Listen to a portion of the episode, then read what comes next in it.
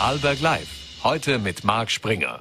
Recht herzlich willkommen zu einer neuen Ausgabe von Vorarlberg Live am Donnerstag, dem 25. November. Heute bei Vorarlberg Live unter anderem Gesundheitsminister Wolfgang Mückstein, mit dem wir über die Impfpflicht, den Lockdown und wie es in den nächsten Wochen weitergehen soll, gesprochen haben. Doch wir wollen mit einem ganz anderen Thema beginnen, das auch viele Menschen beschäftigt. Es geht um die Inflation. Und dazu darf ich jetzt im Studio begrüßen den Vorstandsvorsitzenden der Raiffeisen Landesbank Vorarlberg oder Wilfried Hopfner. Vielen Dank für den Besuch.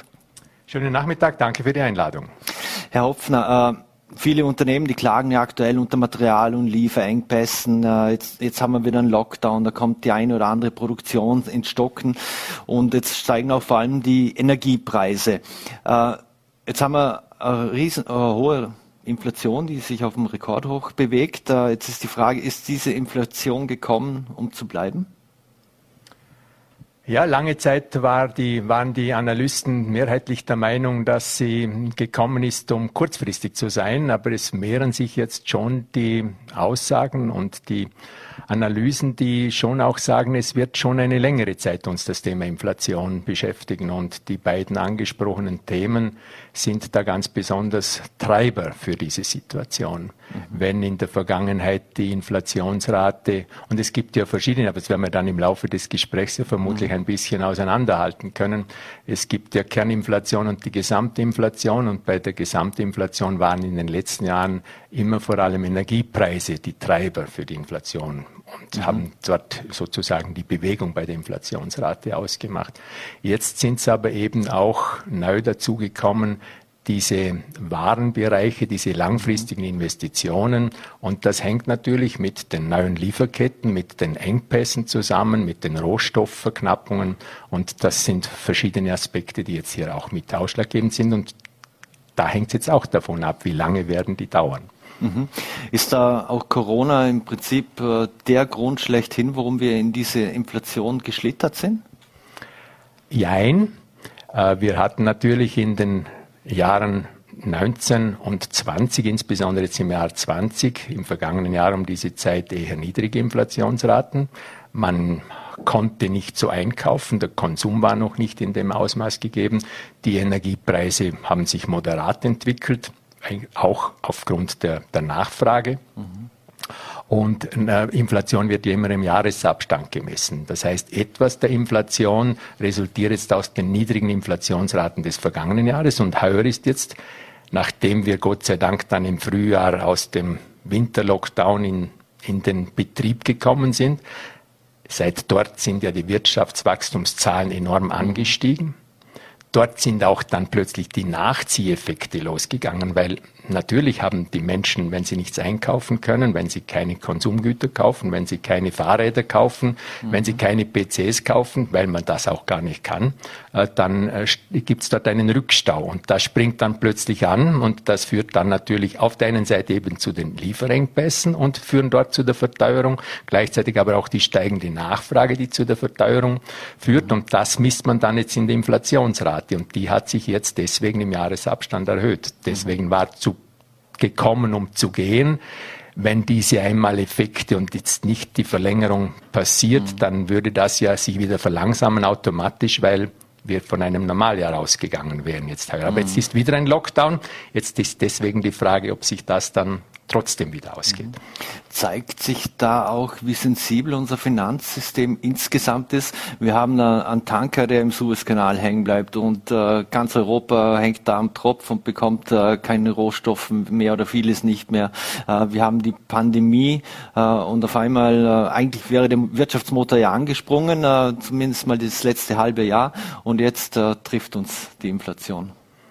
Die Globalisierung und Internationalisierung hat natürlich jetzt gerade schon in der Pandemie, haben wir auch die Grenzen derselben aufgezeigt bekommen. Das war in den vielen Jahren übrigens, das war ja dann inflationshemmend in den letzten Jahren, wo diese Lieferketten funktioniert haben, diese Internationalisierung und Globalisierung dazu geführt hat, dass man immer dort produziert hat und dort gekauft hat, wo es am billigsten war, asiatische Märkte jetzt insbesondere. Das war für die Inflation äh, positiver äh, Aspekt. Und dort jetzt die Erkenntnis, dass das eben nicht mehr so funktioniert, führt auf der einen Seite zur Verteuerung, gleichzeitig aber auch vielleicht schon beim einen oder anderen der Aufbau der Infrastruktur in, den, in der Nähe, in der Region, dass man nicht mehr so abhängig ist von so langen Lieferwegen und Rohstoffen die ähm, Rohstoffknappheit. Und das ist natürlich dann jetzt äh, ein, ein, ein sozusagen ein Doppeleffekt. Mhm. Äh, der Aufbau der eigenen Infrastruktur und gleichzeitig ähm, die, die, die langen Lieferketten und die Staus, die dort passieren. Und das führt riesige Nachfrage da. Man kommt nicht nach. Was passiert? Die Preise steigen. Mhm.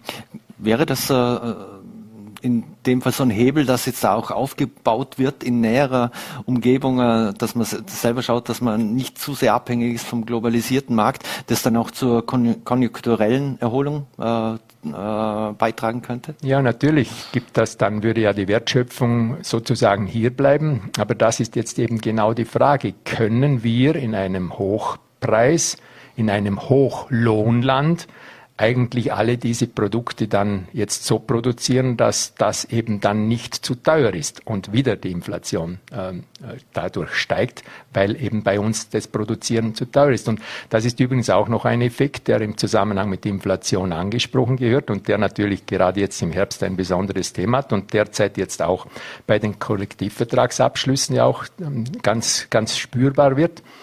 Aus Dienstnehmersicht ist klar, ich möchte einen KV-Abschluss, einen Gehaltsabschluss, der in der Nähe der Inflationsrate liegt, damit ich meine Kaufkraft nicht verliere. Mhm. Der Unternehmer hat die andere Sichtweise, der möchte, sieht das natürlich als Kosten einmal zuerst auf der einen Seite, aber gleichzeitig ist auch ein hoher Kollektivvertragsabschluss, er führt ja dann wieder dazu, dass das Unternehmen das dann in Preis unterbringen muss und führt wieder zur Preissteigerung. Es ist eigentlich ein Teufelskreis, in dem wir drinstecken. Aus mhm. meiner eigenen Situation möchte ich die Inflation abgegolten, aber gleichzeitig wird durch die generelle Kollektivvertragspolitik sozusagen der Kuchen vergrößert und es erhöht sich die Basis und es wird damit wieder teurer. Mhm.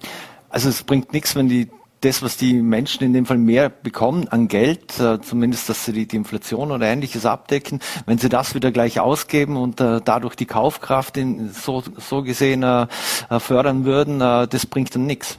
Ja, natürlich bringt das wieder etwas fürs Wirtschaftswachstum und das funktioniert ja dann auch wieder, dass sozusagen dort Wirtschaftswachstum generiert wird und damit die Unternehmen wieder bessere Ergebnisse erzielen können. Und das ist ja eben eine ganz gar nicht so einfach, in der Theorie einfach, aber in der praktischen Auswirkung und Umsetzung eine ordentliche Herausforderung. Und das ist ja auch nicht nur mit mathematischen Modellen, da spielen auch die Psychologie der Menschen dann eine Rolle.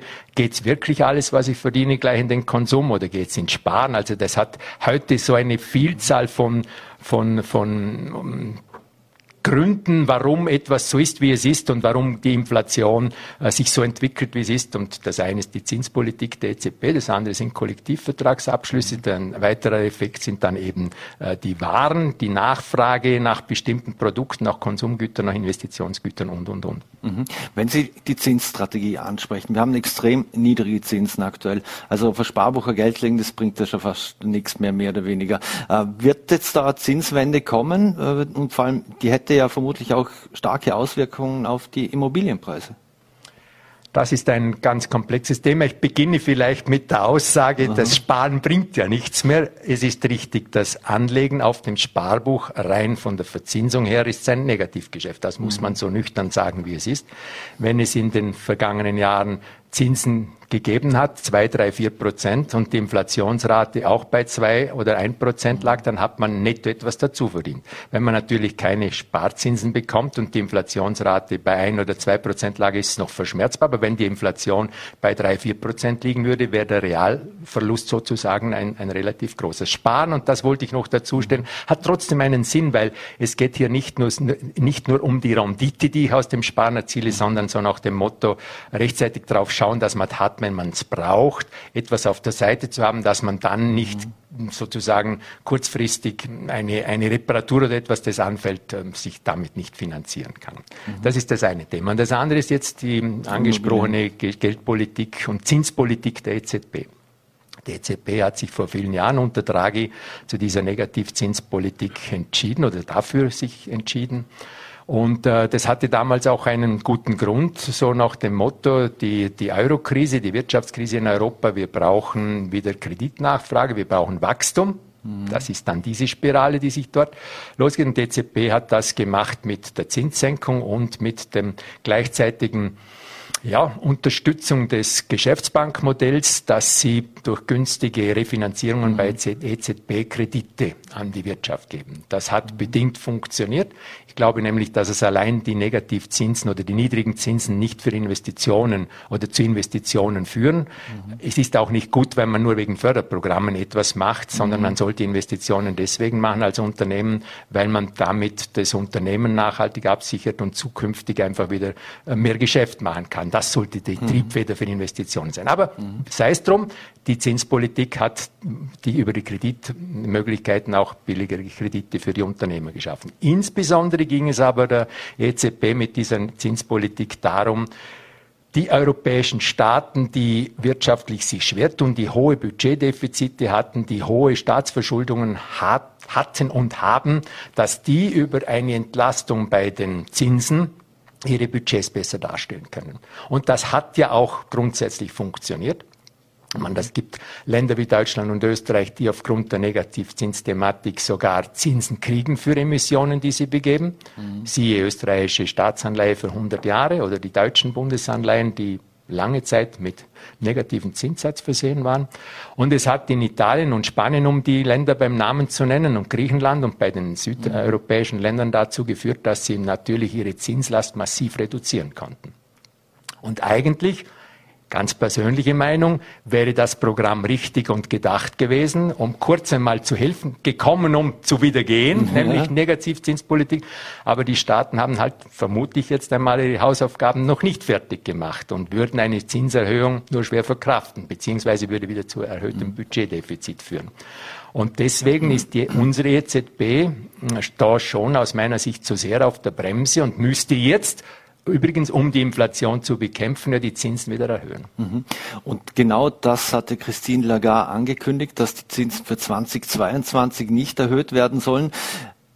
Eben aus dem Grund, äh, wie Sie das jetzt beschrieben haben, damit eben so Staaten wie Italien oder Griechenland zum, zum Beispiel nicht mehr unter Druck kommen? Ja, äh, die EZB unter Lagarde führt das Draghi-Programm sozusagen weiter. Sie haben sich ähm, hier ähm, ganz klar jetzt einmal so ausgesprochen, wobei ich bin auch überzeugt, 22 wird nichts passieren und wann irgendwann die EZB wieder sozusagen ihre Geldpolitik etwas straffer macht, ähm, wann der Euribor wieder in Richtung Null, derzeit liegt der drei Monats Euribor ja bei minus 0,50, 0,55, der Referenzsatz der EZB, die Fazilität übrigens bei minus 0,50, also der neue Grundpreis für Geld ist sozusagen mhm. nicht Null, sondern minus 0,50. Und äh, da, wenn, wenn da gibt's diese, diese Prognosen, wann es sozusagen wieder sich normalisiert, schwanken in den letzten Monaten, je nach Situation, je nach gesamtwirtschaftlicher Situation, ob es dann 25 sein könnte, wie jetzt aktuell 24, 25, es war schon mal bei 27, 28, also das lässt sich offen gestanden einfach auch nicht vorhersagen. Derzeit ist aber die Politik der EZB über die Aussagen von Lagarde festgeschrieben. Äh, wir erhöhen derzeit nicht die Zinsen und wir fahren auch die Geld Programme eigentlich jetzt nicht kurzfristig zurück. Mhm. Man, man, man, bremst langsam ein, aber sie fahren noch hin. Wenn man das mal an einem praktischen Beispiel festmacht, na, wenn junge Menschen sich dafür entscheiden, sie würden jetzt gerne eine Immobilie kaufen, würde das jetzt bedeuten, die sollen jetzt noch schnell zuschlagen und, äh, und schauen, dass sie was kaufen können? Das ist da übrigens auch eine interessante Facette von Inflation beziehungsweise Teuerung nämlich die Immobilienpreise bei uns im Land. Mhm. Ich bin persönlich fest davon überzeugt, dass ein Grund dafür die Zinspolitik der EZB ist. Ein zweiter Grund dafür ist sicherlich bei uns im Land die Bodenknappheit, die große Nachfrage, die, die, die Investoren, die einfach das jetzt auch als, wir nennen es liebevoll Betongeld sehen und mhm. damit eine Alternative zum Bargeld, zum Veranlagungsgeld sehen, mhm. weil auf der einen Seite über Mieterträge laufende Zinsen sozusagen bezahlt mhm. werden für die Immobilie, die ich gekauft habe und gleichzeitig ich mit einer relativ großen Wertsteigerung kalkulieren darf. Mhm. Und jetzt auf die Frage konkret auch nochmal zurückkommend. Ja, natürlich, wenn die EZB billiges Geld gibt, wenn wir Banken damit billiges Geld an die Häuslebauer, an die, an die Investoren übrigens, es gibt ja mhm. beides. Mhm. Es gibt junge Menschen, die Wohnraum beschaffen müssen und es gibt Investoren, die in diese, in diese Asset-Klasse, wie man so schön sagt, äh, investieren. Mhm. Und je billiger das Geld ist, umso größer ist natürlich das Interesse in Betongold zu investieren. Und das verteuert für junge Menschen, die Wohnraum beschaffen oder erschwert die Möglichkeit, es zu tun.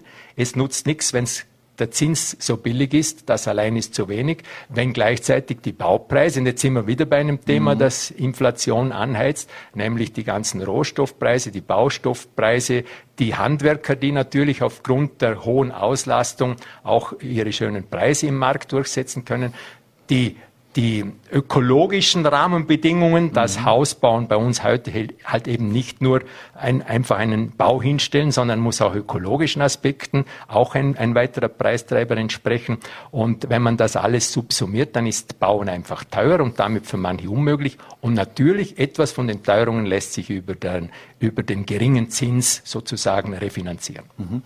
Das heißt aber auch, äh, dass man im Prinzip eine Immobilien Blase haben oder schon kurz davor stehen, weil wenn ich das Geld billig bekomme und, und das eigentlich äh, und ich kaufe mal was dafür, der Wert steigt, wie Sie das beschrieben haben, äh, also dann dann blase ich ja irgendwas auf, äh, schlussendlich. Müsste man hier, Entschuldigung, müsste man hier eigentlich ähm, dass die, die Eigenkapitalquote erhöhen, dass die Menschen dann, wer aufnimmt, auch mehr Eigenkapital mitbringen muss?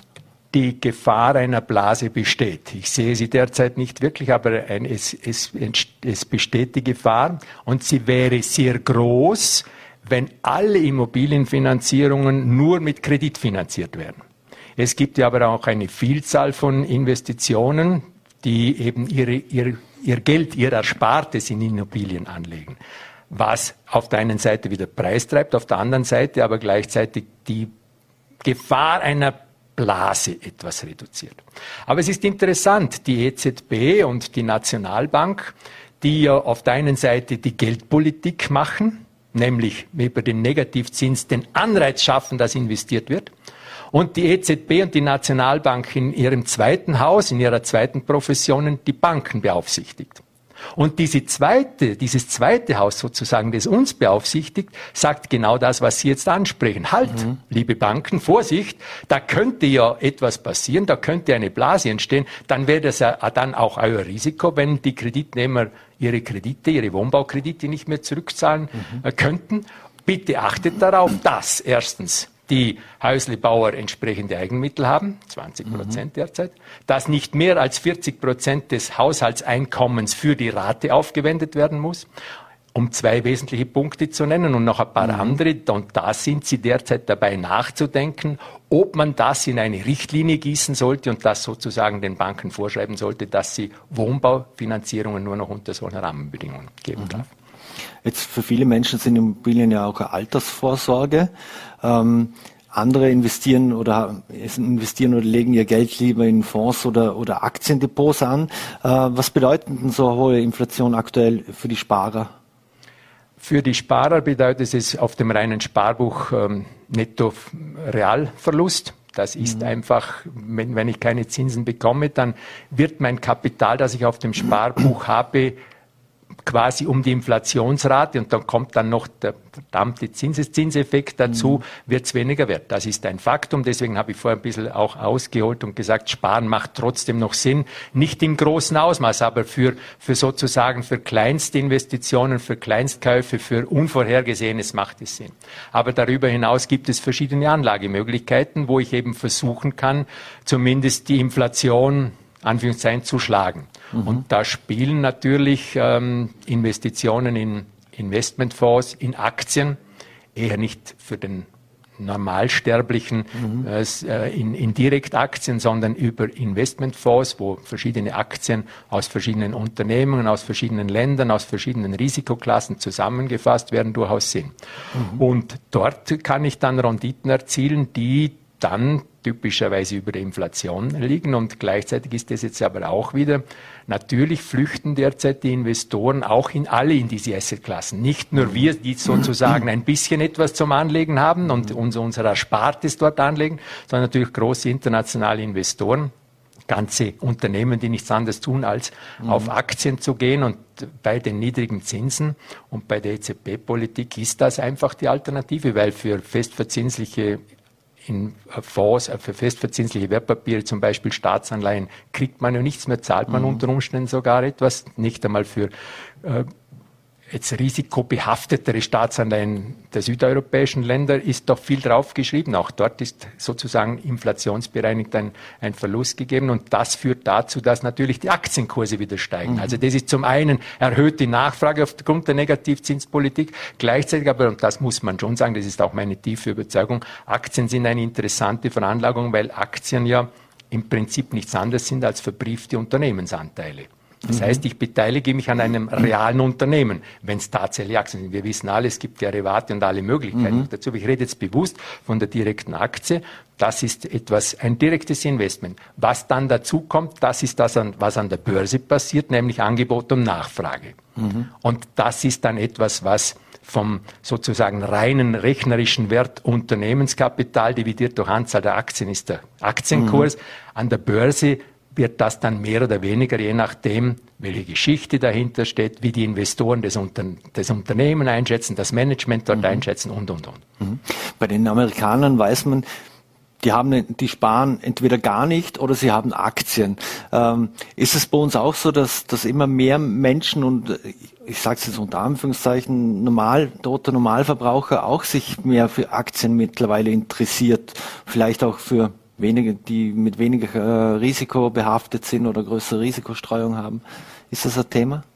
Der anglosächsische Raum Amerika insbesondere waren dort immer anders. Dort hat einfach, das sind die Sozialversicherungssysteme, das ist das gesamte Wirtschaftsgefüge anders. Und dort war es eigentlich immer so, dass die Menschen, wie Sie mhm. richtig sagen, in Aktien investiert haben und dort halt das eine mal hoch und das andere mal nieder, mhm. je, nach, je nach Situation dann profitiert haben oder weniger. Und der europäische Kapitalmarkt ist diesbezüglich, insbesondere der deutschsprachige Raum, ist definitiv unterentwickelt. Und es gibt ja verschiedene Programme, gerade wenn ich es richtig gelesen habe, ich glaube, kommt auch im neuen deutschen Regierungsprogramm das Thema vor, dass mhm. eben stärker auch Aktieninvestitionen äh, unterstützt werden wollen. Auch in unserem Regierungsprogramm ist und war es vorgesehen, dass es dort ähm, Verbesserungen und Unterstützung geben soll.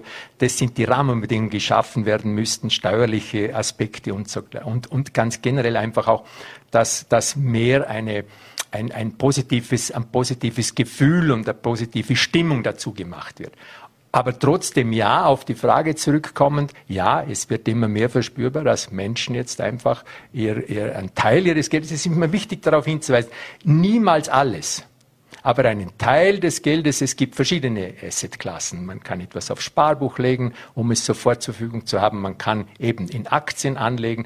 Es hängt immer damit zusammen, auf wie viele, auf welche Zeit kann ich es zurücklegen mhm. und wie groß kann ich Risiko eingehen. Ich muss bei Aktien einfach wissen, wenn ich das Geld angenommen in zwei Jahren brauche und dann die Börsenkurse gerade schlecht sind, dass ich unter Umständen weniger kriege, als ich einbezahlt habe. Mhm. Wenn ich aber eine lange Behaltedauer habe, ist die Wahrscheinlichkeit und alle alle Analysen zeigen das. Auf lange Sicht sind Aktienveranlagungen eigentlich immer über der Inflationsrate. Mhm. Wir müssen leider langsam zum Schluss kommen, aber ein Thema, weil wir bei Veranlagungen sind, äh, wie sieht es denn eigentlich mit Gold aus? Äh, würde man Macht es noch Sinn, jetzt in Gold zu investieren oder, oder profitieren auch jene, die vielleicht schon vor ein paar Jahren äh, in Gold angefangen haben zu investieren? Jetzt hätte ich beinahe gesagt, es ist nie zu spät. Auf der anderen Seite äh, beim Goldpreis, natürlich sind alle, die vor ein paar Jahren eingestiegen sind, haben die riesigen äh, Wertsteigerungen beim Gold mitgemacht. Aber da gilt ganz stark, dass ich, was ich vorher jetzt bei den Aktien gesagt habe. Gold ist etwas ähm, physisch Angreifbares und äh, es gehört für manche Menschen einfach zu ihrer, zu, äh, dass ein Teil ihres Vermögens auch in Gold veranlagt ist. Auch dort gilt natürlich, es kann nur für einen Teil gelten. Aber dort muss ich wissen, im Gegensatz zu Aktien oder Investmentfonds, die eigentlich laufend notieren und wo ich lauf, die ich laufend zur Liquidität meinen kann, physisches Gold muss ich ja dann irgendwo verkaufen und dann bin ich abhängig von zweierlei Themen. Erstens einmal vom Goldkurs und zweitens von der Dollar-Euro-Relation. Mhm. Und beides kann ungünstig sein, so dass ich drauflege. Beides kann günstig sein, dass ich was habe. Und das ist bei Aktien und vielleicht auch beim Gold ganz generell so. Buchwerte, das sind die festgelegten Werte, wie sie sich rechnerisch ergeben. Der tatsächliche Wert ergibt sich dann, wenn ich es brauche und ich verkaufen muss. Mhm. Viele Tropfen wenn ich es richtig verstehe, in dem Fall auf lange Sicht planen, äh, nicht zu viel wegnehmen von dem, was man hat, äh, gut streuen und dann kann das in Zukunft auch oder wird es in Zukunft auch gut ein gutes Fazit, das ich so unterschreiben würde. Wilfried Hopfner, vielen Dank für den Besuch bei Vorarlberg Live und äh, bleiben Sie gesund. Vielen Dank, das wünsche ich auch. Und wir wechseln das Thema. Die Ankündigung der Bundesregierung, dass ab 1. Februar 2022 eine Impfpflicht eingeführt werden soll, hat für viel Aufregung, vor allem unter Impfskeptikern und Verweigerern gesorgt. Und unter anderem über dieses Thema wollen wir jetzt mit Gesundheitsminister Wolfgang Mückstein sprechen, der uns aus Wien zugeschaltet ist. Vielen Dank für die Zeit, Herr Minister. Ja, danke für die Einladung. Schöne Grüße nach Vorarlberg. Herr Minister, ich habe es gerade angesprochen, die, die Impfpflicht. Die soll ja ab 1.2.2022 in Kraft treten. Bis wann soll denn dieser Gesetzesentwurf jetzt vorliegen? Wir haben uns äh, vor einer Woche mit der Bundesregierung ähm, auf äh, zwei Maßnahmen geeinigt. Das eine ist ein allgemeiner Lockdown, ähm, der die Woche am Montag begonnen hat. Ähm, warum haben wir das gemacht? Weil wir immer mehr Berichte aus den Krankenhäusern, aus den Alterspflegeheimen hören, dass äh, dort die Versorgung nicht mehr sichergestellt werden kann. Und da geht es nicht nur um ähm, reine Zahlen, um Intensivbetten, sondern da geht es vor allem auch um das Gesundheitspersonal, um Ärztinnen und Ärzte, äh, die am Anschlag sind. Und wir müssen jetzt sicherstellen, dass wir die Spitalsversorgung von den Österreicherinnen und Österreichern sicherstellen können und natürlich auch die Intensivversorgung. Das heißt, die eine Maßnahme, das ist eine grobe Maßnahme, ein allgemeiner Lockdown, äh, um die Zahlen jetzt äh, runterzukriegen und ähm, eine mittelfristige Entscheidung, äh, dass wir in Österreich eine allgemeine Impfpflicht ähm, einführen werden. Der formale Ablauf äh, ist ein, eine Vorlage eines Gesetzesentwurfs durch mein Haus, durch das Gesundheitsministerium, wobei mir ganz wichtig ist, dass wir ähm, am Weg zur Beschlussfassung im Parlament ähm, Experten hören. Da geht es nicht nur um Medizinerinnen und Mediziner, äh, da geht es um Ethiker, da geht es um äh, Verfassungsjuristen. Ähm, hier hören wir, das ist ziemlich unisono, dass äh, die Einführung einer allgemeinen Impfpflicht in Österreich äh, verfassungsrechtlich möglich ist. Und wir müssen Vorsorge treffen, dass äh, wir nicht in eine fünfte Welle und in eine sechste Welle kommen. Ähm, wir sehen anhand von ähm, dem Beispiel Israel zum Beispiel, aber auch von anderen Ländern, die eine höhere und hohe Durchimpfungsrate haben äh, als Österreich, dass dort auch weniger Probleme mit dem Virus auftreten. Und genau da müssen wir hin. Das ist ein gemeinsames Ziel. Jetzt gibt es diese ähm, Vereinbarung äh, innerhalb der Bundesregierung mit allen Ländern. Das ist mir auch wichtig, ähm, unabhängig der Parteizugehörigkeit. Ähm, wir haben es äh, erreicht, dass auch die größte Oppositionspartei hier mit an Bord ist. Äh, und das ist ganz wichtig, weil äh, das doch ein, ein, ähm, ein großer Schritt, glaube ich, ist für, für die Menschen in Österreich. Aber ein richtiger Schritt, ich glaube, um die Durchimpfungsrate zu erhöhen und eine mittelfristige Perspektive hergeben zu können. Mhm. Wenn man aber von einer sechswöchigen Begutachtungsfrist ausgeht, das würde ja bedeuten, dass rund um den Nikolaus müsste der Gesetzesentwurf ja vorliegen. Wir arbeiten mit Hochdruck an dem Gesetzesentwurf. Ähm, wir sind in Gesprächen äh, allen voran mit Expertinnen und Experten. Das heißt, das ist eine, äh, der eine Part ist der parlamentarische Ablauf, die Abstimmung, ähm, das Technische. Aber wichtig ist, äh, dass ähm, hier Experten eingebunden werden, dass hier ein, auch ein zivilgesellschaftlicher Weg beschritten wird, dass er diskutiert wird. Die Begutachtungsfrist wird auch festzulegen sein, die muss ausreichend sein, dass ähm, Vorschläge eingebracht werden. Es braucht auch natürlich nach der Begutachtungsfrist ähm, ein bisschen Zeit, um diese Vorschläge aufzunehmen, abzustimmen und einzuarbeiten. Aber diese Zeit müssen wir uns nehmen. Äh, das ist sehr wichtig, ähm, dass ordentlich begutachtet wird und dass die Expertinnen und Experten gehört werden. Das würde bedeuten, wenn wir mit 1. Februar beginnen, es gibt die Impfpflicht, wir müssen dann ähm, durchimpfen. Das würde heißen, wir werden vorbereitet auf eine fünfte und sechste Welle, wie Sie es gerade angesprochen haben. Also sprich, der Winter 2022 zumindest wäre mal gesichert. Naja, also wir haben äh, eine ganze Reihe von Maßnahmen ähm, bereits vor dem Lockdown gesetzt. Wir haben mit 1. November beginnend die 3G-Regelung am Arbeitsplatz eingeführt, 14-tägige Übergangsfrist mit äh, der Möglichkeit, noch eine FFP2-Maske zu tragen. Wir haben am 8. Ähm, November eingeführt die 2G-Regelung, äh, wenn man das gegenüberstellt im, im Freizeitbereich. Auch da sehen wir die ersten Auswirkungen und wir haben äh, es erreicht, dass äh, jetzt täglich ähm, 90, 100, äh, 117.000 gestern ähm, Menschen wieder zur Impfung gehen. Das ist, glaube ich, das äh, Wesentliche. Wir wissen auch aus Israel, äh, dass äh, ge gerade der Booster-Shot, also die dritte Dosis, ähm, wichtig ist, um die vierte Welle zu brechen. Das ist in Israel gelungen. Ich habe letzte Woche ähm, auch ein Telefonat gehabt, also eine Videokonferenz gehabt mit dem israelischen Gesundheitsminister, äh, der darauf hingewiesen hat, äh, dass die dritte Dosis äh, enorm wichtig ist, weil sie ähm, einen lang anhaltenden Schutz bietet und auch das Transmissionsrisiko dann der dreimal geimpften Menschen ähm, wesentlich reduziert. Und da sind wir jetzt, glaube ich, auf einem sehr guten Weg. 100.000 ähm, Menschen äh, pro Tag die in Österreich geimpft werden. Genauso äh, soll das sein und äh, so kommen wir am raschesten aus der vierten Welle wieder heraus. Mhm. Die Impfpflicht ist das eine, die Sanktionierung davon ist das andere. Wenn man sich ansieht, wie viele Menschen doch auf den Straßen waren, in Wien, in Linz, auch in, in, in Bregenz, ähm, ist doch davon auszugehen, dass sich einige verweigern werden. Äh, werden. Gibt es da schon Überlegungen, wie man das sanktionieren will? Die stellvertretende Vorständin des Instituts für Ethik und Recht in der Medizin, Maria Kletetschka-Pulke, hat ja zum Beispiel den Vorschlag gebracht, dass sie sich vorstellen könnte, dass das über die Sozialversicherung ab, äh, äh abgehandelt wird. Äh, was sind Ihre Überlegungen dabei? Wir haben jetzt äh, am Wochenende Demonstrationen in äh, ganz Österreich gehabt, die größte davon in Wien. Ähm, 40, 50.000 Menschen, die auf die Straße gegangen sind. Ähm, ich glaube, man muss hier schon äh, sagen, wir haben am, am gleichen Tag 70.000 Menschen in Österreich geimpft. Wir haben jetzt Impfraten, ich habe das gerade erwähnt, äh, von um die 100.000 äh, Impfungen pro Tag.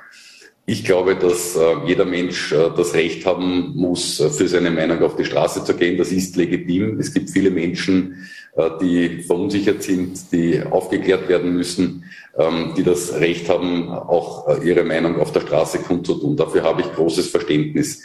Wofür ich aber nicht Verständnis habe, sind politische Parteien wie die FPÖ, die ja zu dieser Demonstration aufgerufen hat, und die vermeintliche falsche Alternativen aufzeigt. Dafür habe ich kein Verständnis. Ich habe kein Verständnis für äh, gewaltbereite Gruppen, äh, für, für Neonazis, die da mitmarschieren.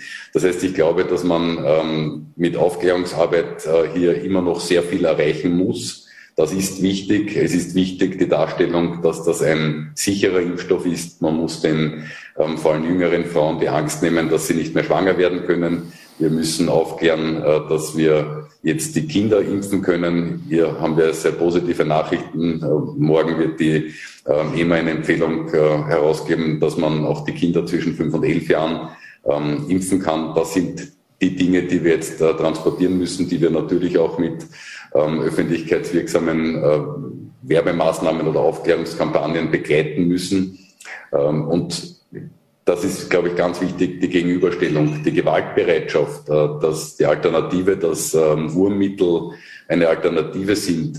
Äh, das ist in meinen Augen äh, destruktiv. Das führt zu einer weiteren Verunsicherung, dass Menschen aber wegen ihrer Meinung auf die Straße gehen, das ist legitim.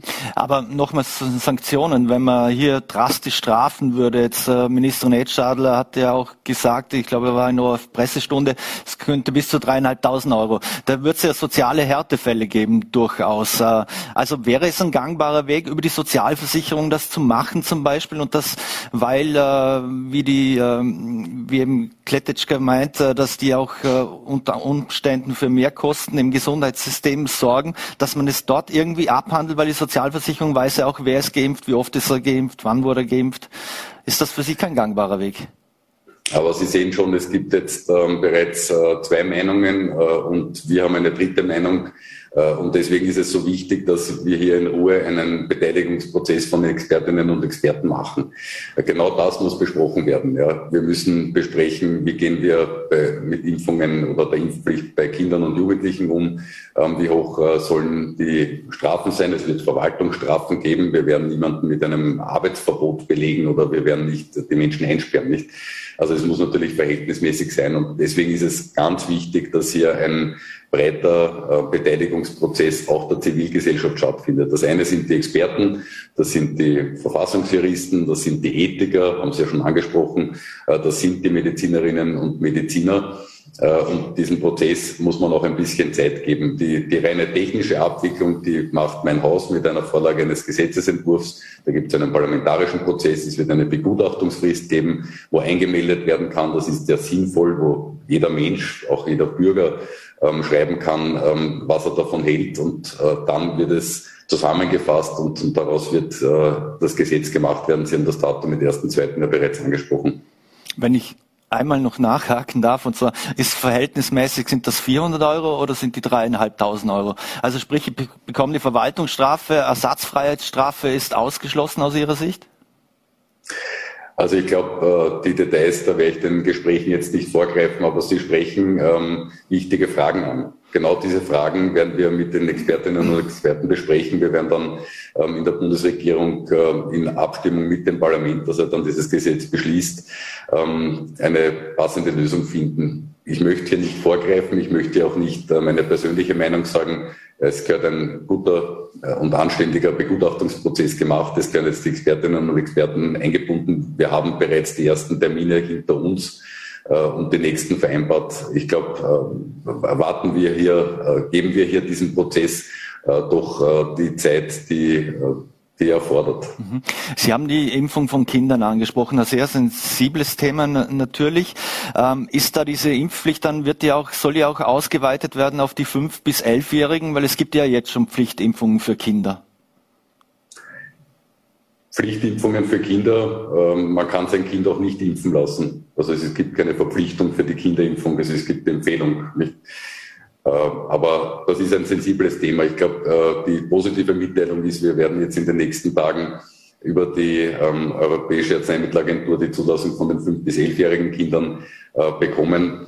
Ähm, was das Thema Impfpflicht bei Kindern betrifft, auch hier möchte ich verweisen auf Expertengespräche. Auch hier werde ich den Expertengesprächen nicht vorgreifen positiv ist, das haben Sie angesprochen.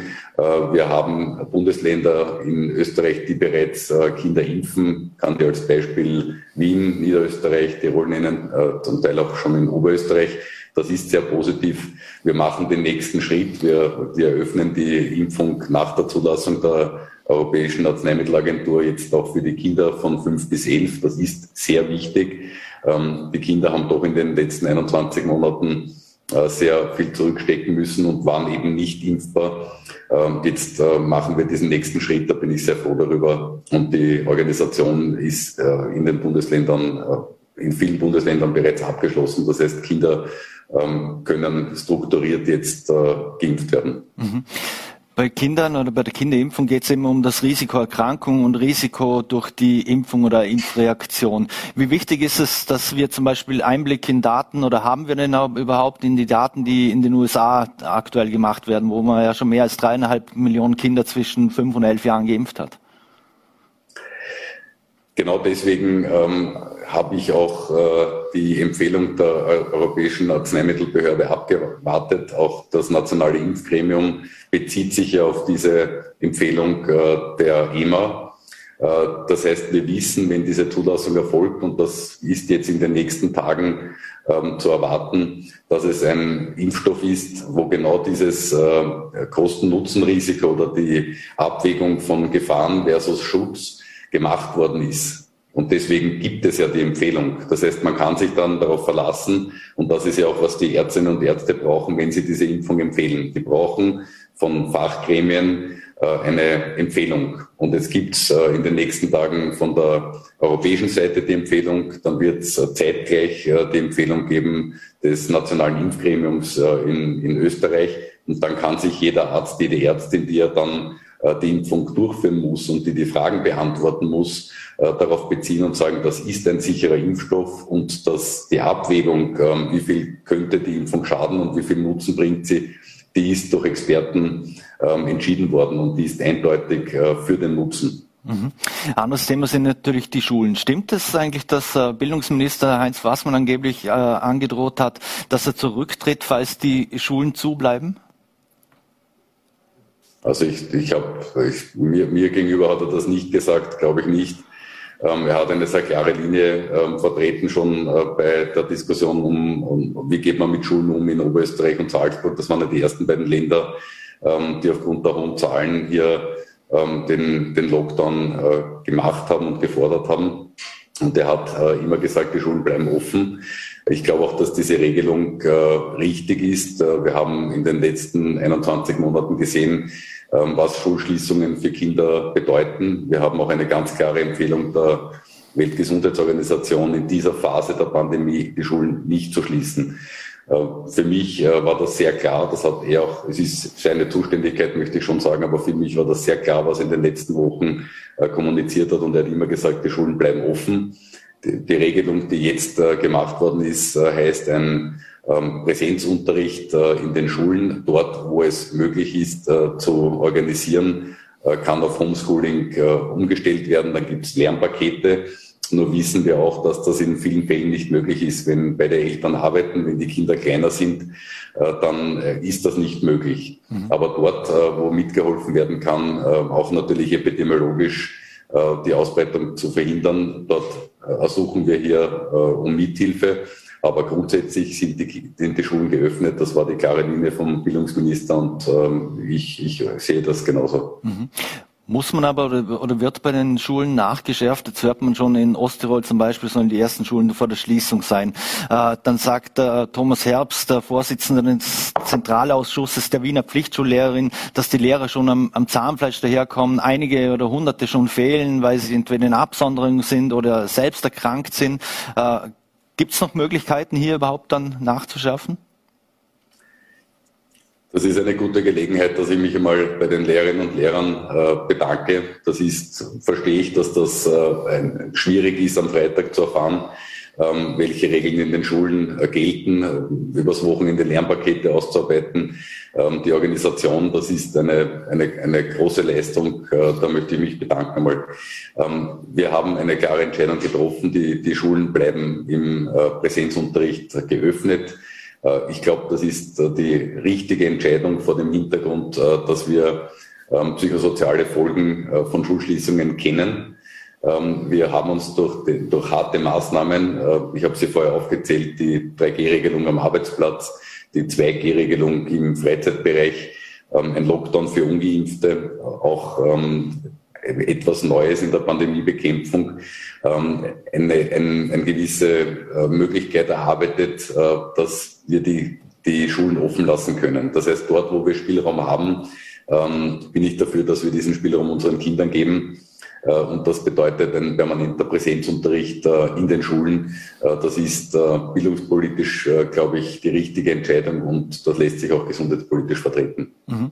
Wir sind aktuell im, Lockdown. Dieser Lockdown soll ja am 12. enden. Das haben Sie ja nochmals bekräftigt, auch gestern. Wie können Sie da so sicher sein, dass wir am 12. wirklich aus dem Lockdown raus sind? Wir haben ja nicht mit Maßnahmen jetzt begonnen. Noch einmal der Hinweis, die 3G-Regelung am Arbeitsplatz, die seit mehreren Wochen läuft, die 2G-Regelung, ähm, auch der Lockdown für Ungeimpfte. Wir haben zum äh, Zweiten die Impfungen, die jetzt äh, stark ansteigen. Wir haben 100.000 Impfstiche pro Tag. Auch das ähm, zeigt bereits Effekte.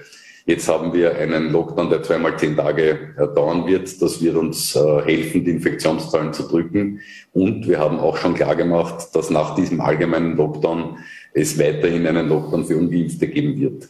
Äh, und in Zusammenschau dieser Maßnahmen, die bereits gesetzt worden sind und auch der Vorausschau, nämlich dass es einen Lockdown für Ungeimpfte auch nach dem 12. Dezember geben wird, in Kombination mit stark steigenden Impfzahlen, was ja unglaublich positiv ist, ähm, lässt, lässt den Schluss für mich zu, und das sagen die Experten, dass diese zweimal zehn Tage ausreichend sein werden. Mhm. Wer musste den Bundeskanzler eigentlich überzeugen vom Lockdown? Waren das Sie oder die Landeshauptleute? Also ich berichte nicht aus, äh, aus Gesprächen mit dem Bundeskanzler und den Landeshauptleuten. Ähm, wir haben einen Prozess gehabt, wo wir uns zusammengesetzt haben, zuerst in der Bundesregierung, äh, dann mit den Landeshauptleuten es gibt unterschiedliche Situationen in den Bundesländern. Wir haben eine unterschiedliche Situation in Oberösterreich und Salzburg. Wir haben eine unterschiedliche ähm, Situation in Wien und Burgenland, wie wo auch dort die Zahlen ähm, keine guten sind. Nicht? Ähm, wir haben die Köpfe zusammengesteckt, äh, wir haben eine gemeinsame Lösung gefunden. Es ist uns gelungen, auch die größte Oppositionspartei hier mit an Bord zu holen. Ich glaube, das ist ganz wesentlich ähm, und wir haben eine gemeinsame Entscheidung getroffen. Mhm. Müssen leider langsam zum Schluss kommen, aber warum dürfen Solarien offen haben und Sportgeschäfte nicht? Ähm, wir haben äh, Regelungen gemacht, äh, dass äh, körpernahe Dienstleistungen nicht stattfinden dürfen, aber Serviceleistungen, wo die Distanz gewahrt werden kann, schon. Das war eine Diskussion schon bereits im, im, in den letzten 21 Monaten. Wir haben diese Regelungen nicht verändert. Ähm, aber ich, ich kenne diese Diskussionen, warum ist das eine erlaubt und warum das andere nicht. Im Wesentlichen geht es aber darum, ähm, dass die Menschen ähm, verstehen, warum das wichtig ist und sich da auch daran halten, weil wir können die, die äh, Einschätzung, äh, wir können Regeln machen, aber wir müssen äh, die Menschen davon überzeugen, dass diese Regeln sinnvoll sind, dass sie verhältnismäßig sind, weil sonst werden sie nicht eingehalten. Und ich glaube, wir haben ein gemeinsames Ziel, und zwar die Geimpften und die Ungeimpften, ähm, das ist die medizinische Versorgung in Österreich sicherzustellen, auf den Normalstationen, natürlich auch auf den Intensivstationen. Ähm, und deswegen äh, glaube ich, dass äh, die Akzeptanz wichtig ist, ähm, nicht auseinander dividieren Geimpfte, nicht Geimpfte, sondern wir haben ein gemeinsames Ziel, nicht nur die Bundesregierung, äh, die Länder und jetzt auch die größte Oppositionspartei, sondern wir alle als Österreicherinnen und Österreicher. Mhm.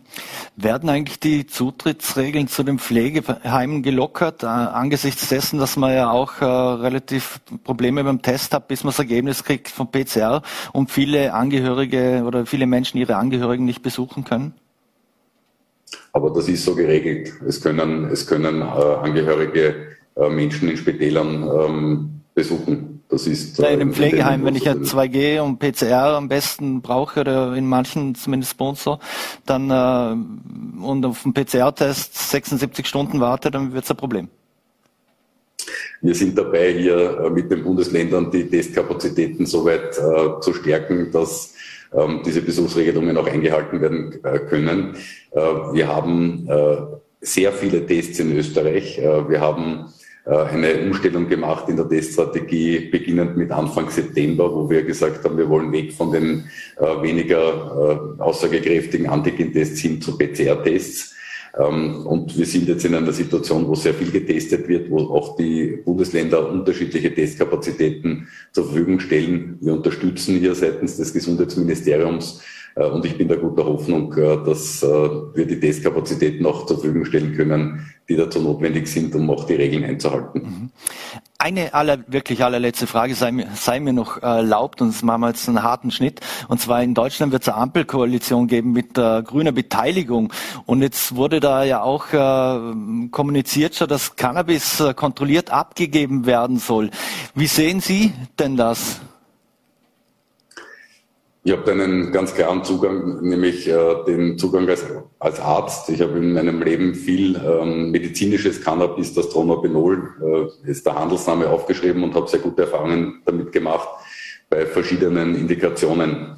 Das heißt, ich habe eine sehr klare Meinung, dass äh, diese Möglichkeit äh, erleichtert werden soll, dass äh, unter der ärztlichen Verordnung ähm, diese, dieses Medikament am Ende den, den Patientinnen zur Verfügung gestellt werden muss. Mhm. Ähm, daran arbeite ich auch. Die, die Frage einer generellen äh, Cannabis-Legalisierung stellt sich derzeit in Österreich für mich nicht.